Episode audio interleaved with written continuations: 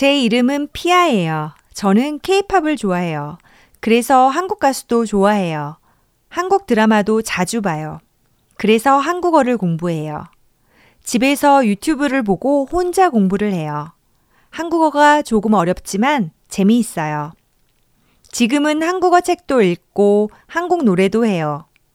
춤도 추고 싶지만 너무 어려워요. 다음에는 한국 노래도 하고 춤도 같이 추고 싶어요.